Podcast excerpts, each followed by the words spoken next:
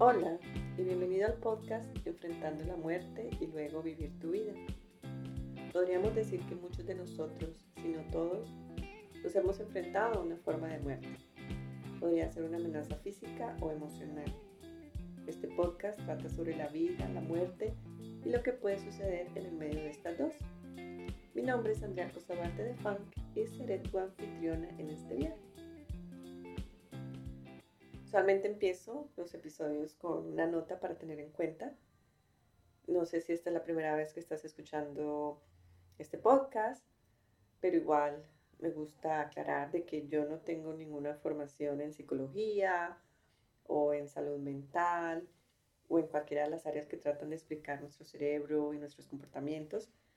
Solo me gusta hablar de ello, lo poco que sé, y como sobreviviente de cáncer de mama, y muchos otros roles que he tenido, me gusta dar una perspectiva diferente o una perspectiva, pues mi perspectiva, sobre todos estos temas que he encontrado interesantes y de cosas sobre mis propias luchas. Recuerda que cualquier consejo que creas que estoy dando, cualquier tip que escuches por ahí que yo he probado, eh, te sugiero si lo vas a intentar, que lo estudies y lo verifiques por tu cuenta. Y si no lo quieres hacer, tampoco, no hay problema. Y por ahora de pronto te has dado cuenta, si has escuchado, que yo no soy muy constante en estos episodios de los podcasts. Cuando fue diagnosticada en cáncer de mama en el 2017, nunca pensé que iba a hacer esto el año pasado que empecé con la idea y este año pues que me lancé, a pesar de que es más que todo como algo para compartir, no es algo que estoy que sea, uy, no, sí quiero que sea súper popular el podcast, no, para nada, porque no es mi enfoque primer, principal. Entonces, por eso, el último, el último episodio que salió, creo que fue como en abril, y a pesar de que en mi mente digo, no, voy a hacer uno cada mes, pero mm, como te has dado cuenta, no ha pasado. Y eso también me estaba, pues, como poniendo un poco de presión. Que en este momento pues, me di cuenta pues, cuál es la presión. O sea, nada, o sea, no, yo soy la misma la que me estoy poniendo.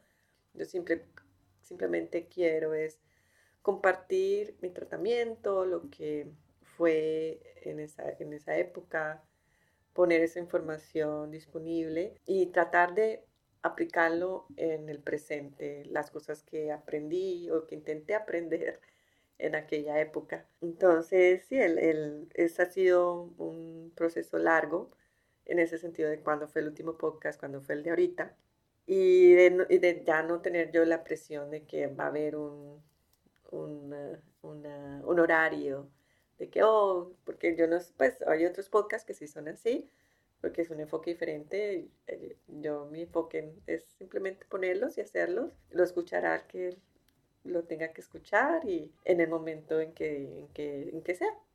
Eso es, eh, tiene que ser una conversación fresca, relajada.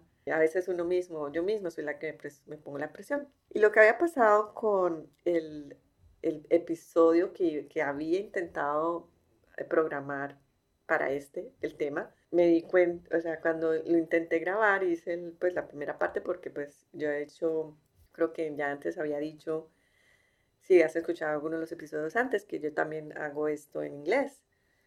Y cuando grabé el último episodio, no el, no el que salió el número 4, sino cuando estaba intentando el número 5, y, el, y como me estaba metiendo ya un poquito más detalladamente en lo que fue las dos cirugías principales que tuve, la doble mastectomía y la, y la, la de los nódulos, eh, los ganglios, perdón, la de los ganglios que me removieron y además que me puse a, quería hablar también de como esas dificultades, de volver a entender por qué me dio cáncer o por qué le da uno cáncer y cómo aceptar eso y otras cosas, pues otros temas que quería hablar. Me demoré hablando una hora, en la, en, solo en el episodio de inglés. Tampoco sé si yo ya había dicho eso antes yo, mi personalidad tira un poco más para ser introvertida. Y me di cuenta de que eso fue mucho para mí, mucha, eh, ya que tampoco es que pues que me guste hablar, hay veces sí me gusta hablar mucho, pero otras veces me gusta más que todo escuchar. Y cuando grabé ese una hora y me puse a pensar también tengo que grabar este en español, como que es desgastante, sobre todo porque todo lo que tenía que hablar y la, que esperar de que fuera bien claro, porque yo en mi mente también tenía, uno, yo quiero que este primer año, la, la primera temporada, tener ciertos temas específicos, y ya me di cuenta de que no va a ser así, entonces ya me quité como esa presión que yo me estaba poniendo de, de no, o sea, es algo que sí quiero hacer, se hará en el tiempo que se da, se den, y poco a poco, poco a poco poder seguir compartiendo lo que, lo, que he vivido y lo que he aprendido. Cuando estaba entonces preparando ese capítulo, me acordé que yo tenía, no sé si ustedes, o más que de pronto las mujeres debe ser, que tenemos siempre como una cajita de recuerdos de que cosas que uno hace, uno salió con los amigos o el novio, medio tal, y uno guarda la, la cartica o, otras cosas que uno guarda. Bueno, tenía una caja que tenía puras cosas de cuando estaba en de cáncer, solo en eso. Porque cuando empieza uno todas estas citas, le dan a uno mucha información, resultados y todo eso, y le dan a uno como esa serie de unos folletos de información de qué es, qué es el cáncer de mama o tips para enfrentar o para cómo escoger tu equipo de trabajo o cómo pues tu equipo que te va a ayudar a, a cuidar y eh, por ejemplo, tenía que el, los resultados de las biopsias y todo eso, entonces me puse a mirar y los, toda esa información, en ese momento yo no, no, no fui capaz de leerla, primero porque sentía que era mucha información y, y no llega uno cansado de las citas y de las cirugías. Ahora está, cuando estaba preparando, había leído un poquito más y pues de pronto en este momento estás escuchando que está pasando un tren, porque hoy me, se me ocurrió grabar este episodio en otra parte para probar eh, y quedar así grabado. Bueno, entonces volviendo a lo que estaba hablando de los folletos, eh, mucha información, mucha información que está ahí, más adelante pronto pues voy a compartir uno, pero en uno de esos me llamó la atención que empieza con los sentimientos que uno puede sentir cuando le diagnostican a uno cáncer de mama. Y muchas de las cosas que uno ve o que yo he visto es que estos sentimientos aparecen en muchas otras situaciones y siempre es como uno los maneja, así sea por cáncer, así sea por COVID, así sea por eh, situaciones laborales, por ejemplo, sentimientos, muchos sentimientos a veces una de esperanza, pero a veces de negación, sentimientos de rabia, de preocupación, de estrés, de dolor, de culpabilidad, de soledad y al final, bueno, de pronto sentimientos de gratitud. Entonces me, puse a mirar que todos estos sentimientos, y eso es lo que quiero hacer también con estos podcasts y con lo que hablo es acordar pues de que lo que yo pasé, cómo lo puedo aplicar hoy también, porque Igual ahora hay otros, tengo otros retos, el, reto de la osteoporosis, el reto de cómo lograr mis sueños, cualquier reto que uno se ponga, cualquier meta, no es fácil, la persistencia a veces no está, entonces bueno. Pero entonces, y más que todo ahora también me he dado cuenta que muchos de esos sentimientos que, que yo estoy sintiendo y que de pronto tú también los estás sintiendo, es de no sé tú en, en, qué, en dónde estás escuchando este podcast, pero no sé qué regulaciones tuviste con la pandemia o qué tengas en este momento, cómo te estás cuidando con todas las variaciones que están ahora que pues que porque como ya están las vacunas, las inyecciones, muchos sitios han estado pues ya han quitado muchas muchas reglas, especialmente eso me está pasando a mí. Donde vivimos con mi esposo, eh, era uno de los estados acá en Estados Unidos que tenía muchas reglas.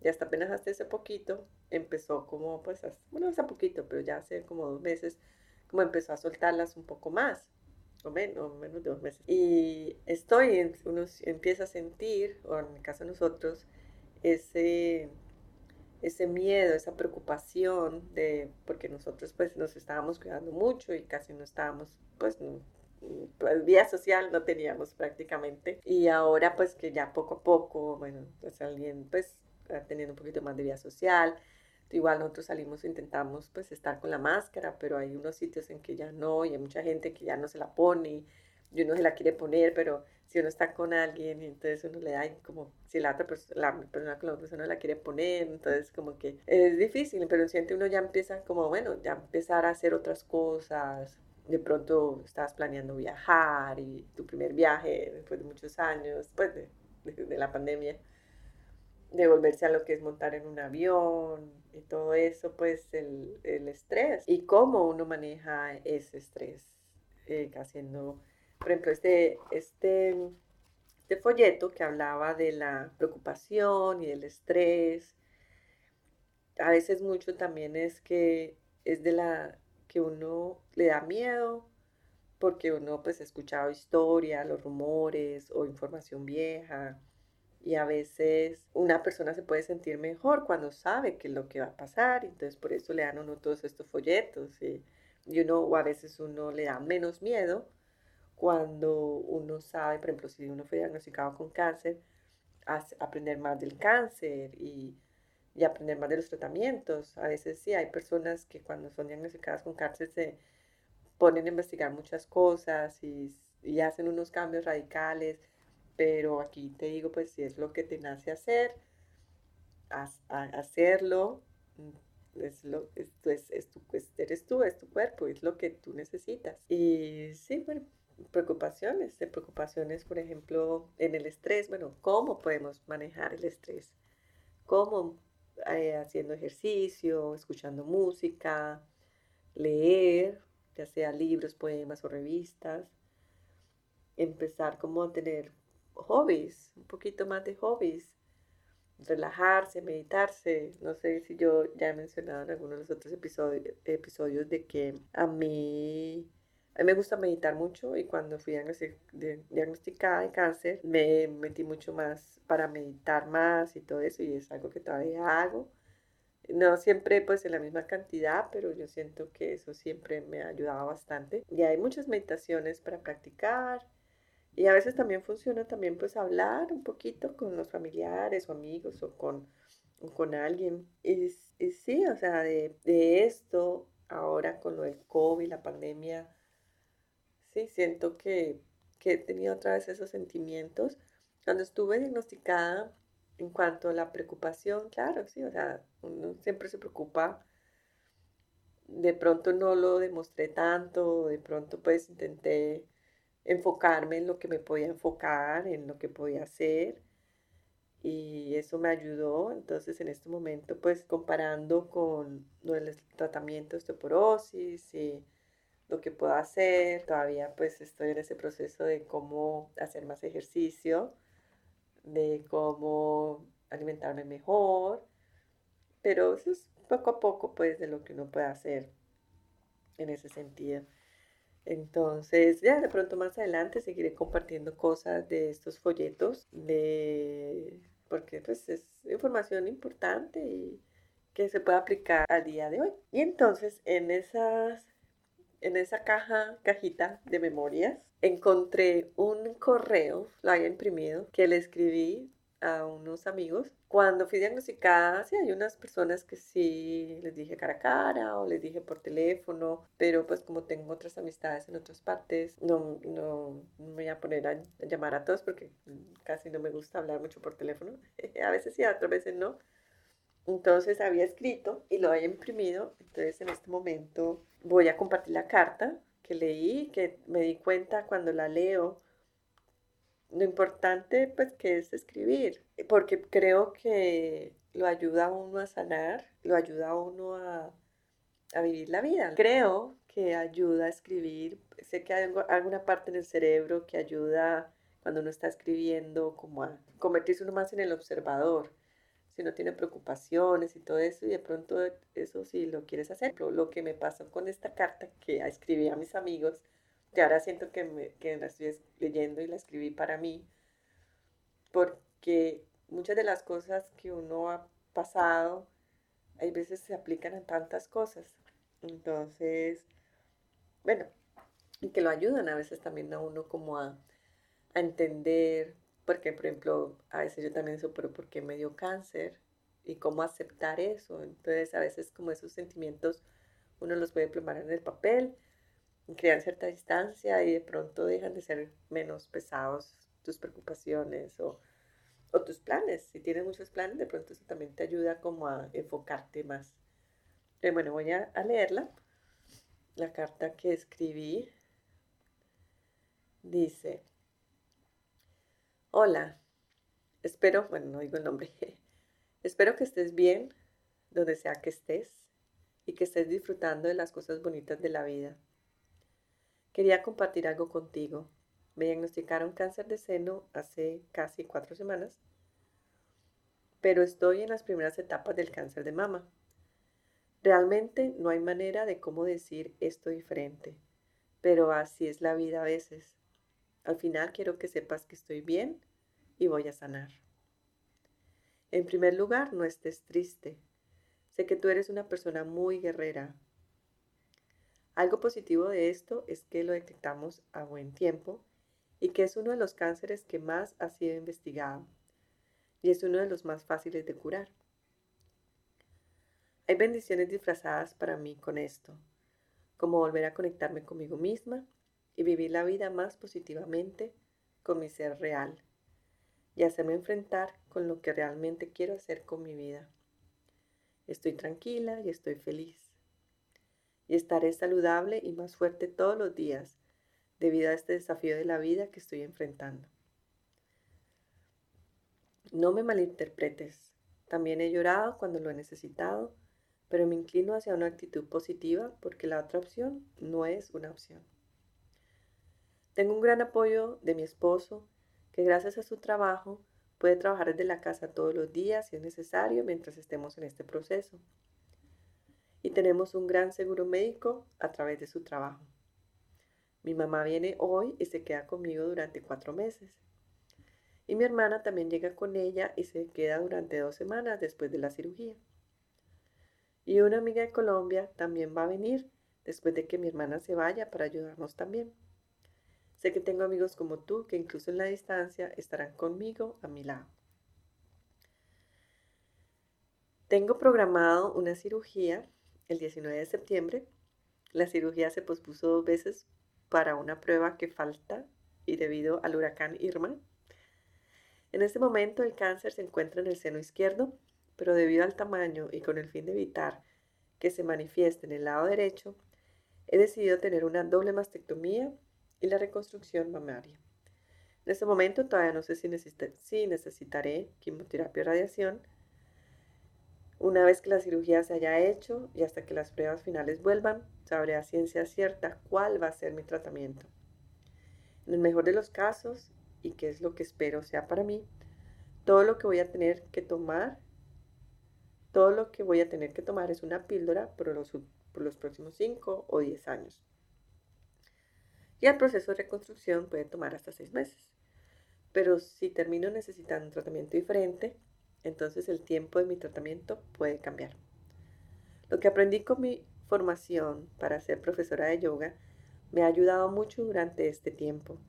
He estado haciendo mucha relajación, meditación y ejercicios de respiración. atreverme a ser feliz mientras se enfrentan tiempos difíciles Sé que lo puedo hacer y estoy agradecida todos los días por todas mis bendiciones. Guardas un lugar muy especial en mi corazón y sé que me enviarás buena energía. Perdón por el mensaje largo, sé que es mucho para procesar y todavía estaré manteniendo el contacto y te mantendré informada de mi curación a través de, este chat de Facebook. Cuídate mucho y sigue luchando por tus sueños. Así terminé esta de carta. También le había hecho una carta a mis amigos que hablan inglés, que fue, la había mandado antes. Como había dicho, eh, la, mi cirugía, la primera cirugía había estado programada para el septiembre 12, pero aquí, ya, pues ya, ya, me, ya, ya, sabía que la habían pospuesto por el huracán y porque necesitaba otra, otro test, otro examen. Y siento que sí, que en este momento pues todavía estoy, me fue leer estas cartas que siento que ahora son como para mí de, de seguir ese, esa persistencia, de mantenerme conectada conmigo, conmigo misma y de vivir la, mi vida lo mejor posible. No siempre estoy feliz, no siempre estoy positiva, especialmente cuando me preocupa, cuando me entra la preocupación de la recurrencia, cuando siento, hoy no, otra vez estoy volviendo a, las, a los malos hábitos, de que siento que no, pues, no me estoy cuidando bien, o de que no estoy comiendo bien, pues, pero recordarme de que, de mantener una buena actitud, de atreverme, de pronto a ser feliz para ti puede ser mucha presión, pero de pronto a no hacer, a mantener un nivel tranquilo, de no estar de tristeza, sino, si no puedo ser feliz, no, tampoco, pero de estar en tranquilidad, en esa paz conmigo misma. Y de estar agradecida por, por todas las, bendiciones. A veces y cuando uno se enferma y uno no entiende por qué, a veces el, eh, digo, cuando uno ya pues empieza, eh, la gente, pues cuando uno ya empieza a sentirse más viejo, o cuando le empiezan a uno ya a empezar a salir las canas, como ya me está pasando, o más arruguitas, que a veces uno se quiere enfocar como en solo en lo negativo, y, y mi experiencia, que ahora que me acuerdo todos los días con mi proceso de cáncer y todo eso, es que es una es un privilegio, es un privilegio que les hagan a uno canas. Es un privilegio las arrugas que a uno le salen y que me están saliendo. Es un privilegio porque mi historia pudo haber sido muy diferente. Pero estoy aquí y cada cana es un regalo. Cada arruga también lo, lo es.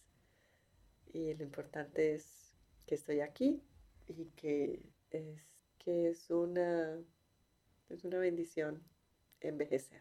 Usualmente también pues si has escuchado mis, algunos de mis podcasts, al final intento eh, compartir algún, eh, algún mensaje y el que había, como ya había grabado este episodio en inglés, que te invito a, escuchar, eh, si entiendes inglés, el episodio, el podcast se llama Facing Death and then Living Your Life. Entonces ya lo, pues, lo que había grabado y el, como al final, en, pues, en el transcurso hablaba también pues, de gratitud, la gratitud que siento en este momento, que también es algo de que salía en el panfleto de, que me habían regalado, además de los sentimientos de estrés y todo eso, también hay sentimientos de gratitud, de, de gratitud de que como paciente que tuvo un tratamiento. Y como también había hablado de la felicidad, de lo que es ser feliz, que a veces no sabemos, hay personas que no saben qué es lo que es ser feliz.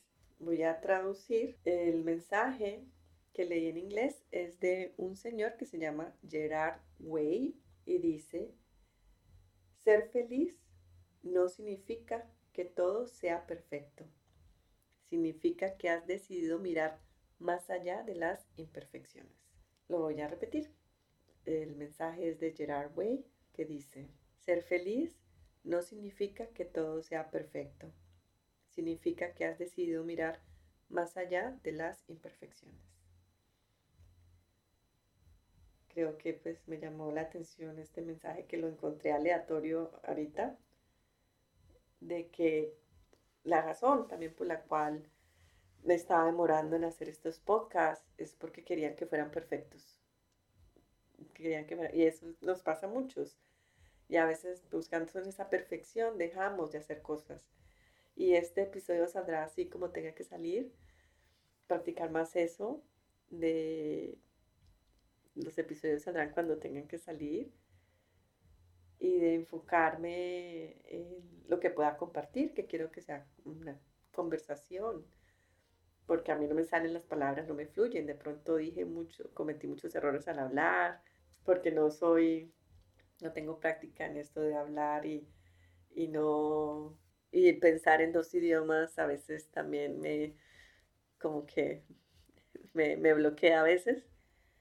Entonces, sí, o sea, las cosas, la vida no es perfecta, nuestros cuerpos no son perfectos, pero enfoquémonos en mirar más allá, en mirar más allá porque hay muchas cosas que se pueden apreciar. Y bueno, ya con eso pues terminamos este episodio. Y, lo, y si lo quieres compartir con alguien que le sea útil, si quieres mirar en Instagram, la cuenta en Instagram la puedes encontrar con Enfrentar la muerte y vivir la vida. Y en Facebook también pues puedes encontrar la muerte y vivir la vida. Entonces en este momento quiero enviarte tranquilidad, quiero enviar salud al mundo y especialmente a, a ti que te tomaste el tiempo de escuchar, de que espero que hayas estado presente y nos estaremos escuchando en el próximo episodio, cuando sea que vaya a salir de este podcast, enfrentar la muerte y vivir la vida, para recordarnos a vivir conscientemente y con suerte para seguir trascendiendo.